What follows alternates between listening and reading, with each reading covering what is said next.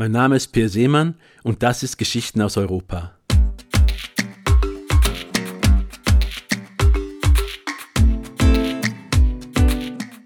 Nächste Station ist Sizilien, genauer gesagt Palermo.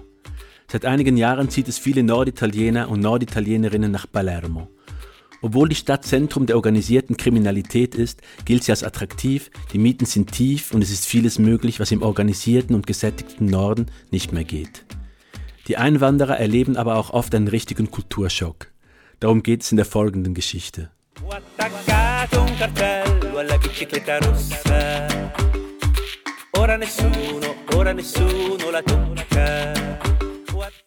Das rote Fahrrad.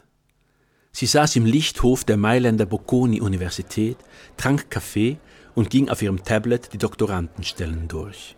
Mit ihrem Gehalt konnte sie sich in Mailand knapp eine kleine Wohnung in der Peripherie leisten, die Aussicht auf tägliche U-Bahn-Fahrten ins Zentrum schreckte sie ab. Sizilien versprach gutes Wetter, Meer, tiefe Mieten. Und es war ihrer Ansicht nach ein rauer, romantischer Ort, an dem ein Aufbruch möglich schien. Sie bewarb sich für eine Stelle am Meeresbiologischen Institut der Universität Palermo. Einige Monate später kam die Zusage.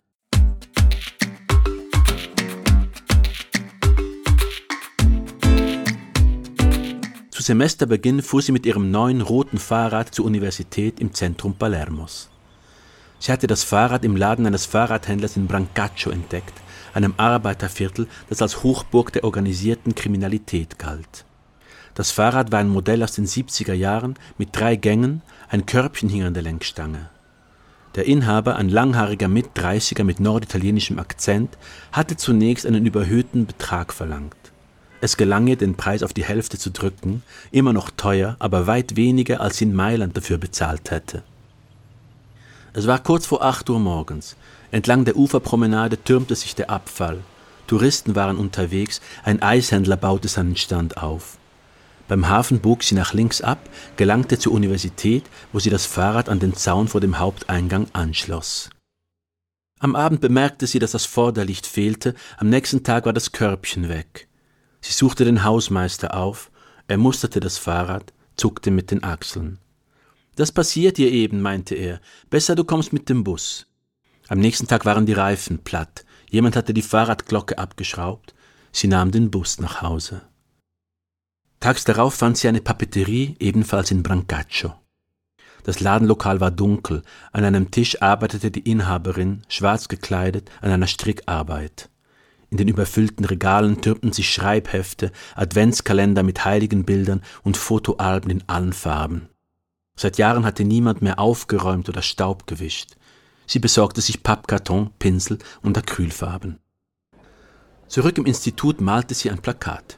Sie begann mit einem Porträt der Madonna. Als Vorlage diente ihr ein Bild des Barockmalers Il Sasso Ferrato. Sie projizierte das Bild auf einen Pappkarton, zeichnete die Umrisse mit Bleistift nach, malte die Flächen aus.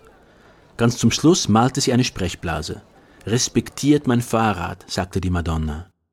Das Plakat befestigte sie im Rahmendreieck des Fahrrads mit Klebeband. Nach einigen Tagen hatte jemand ein Vorderlicht angeschraubt, größer als das Original, mit Rostflecken überzogen, Drähte ragten aus einer Öffnung an der Oberseite. Sie klappte den Dynamo gegen die Reifen, hob das Fahrrad kurz an, gab dem Vorderrad einen Stoß, das Licht funktionierte. Tags darauf hing ein hellblaues Körbchen an der Lenkstange. Einige Tage später hatte jemand Luft in die Reifen gepumpt. Nach einer Woche schließlich fand sie ein Briefchen an die Lenkstange geheftet, eine Einladung auf einen Kaffee, mit Handynummer und Foto.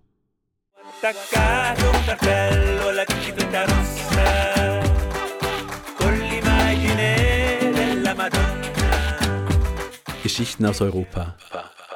Das war Geschichten aus Europa, der Podcast, jeden Montag mit einer neuen Geschichte. Folgt dem Podcast auf Spotify oder per Seemann auf YouTube und wir hören uns nächste Woche.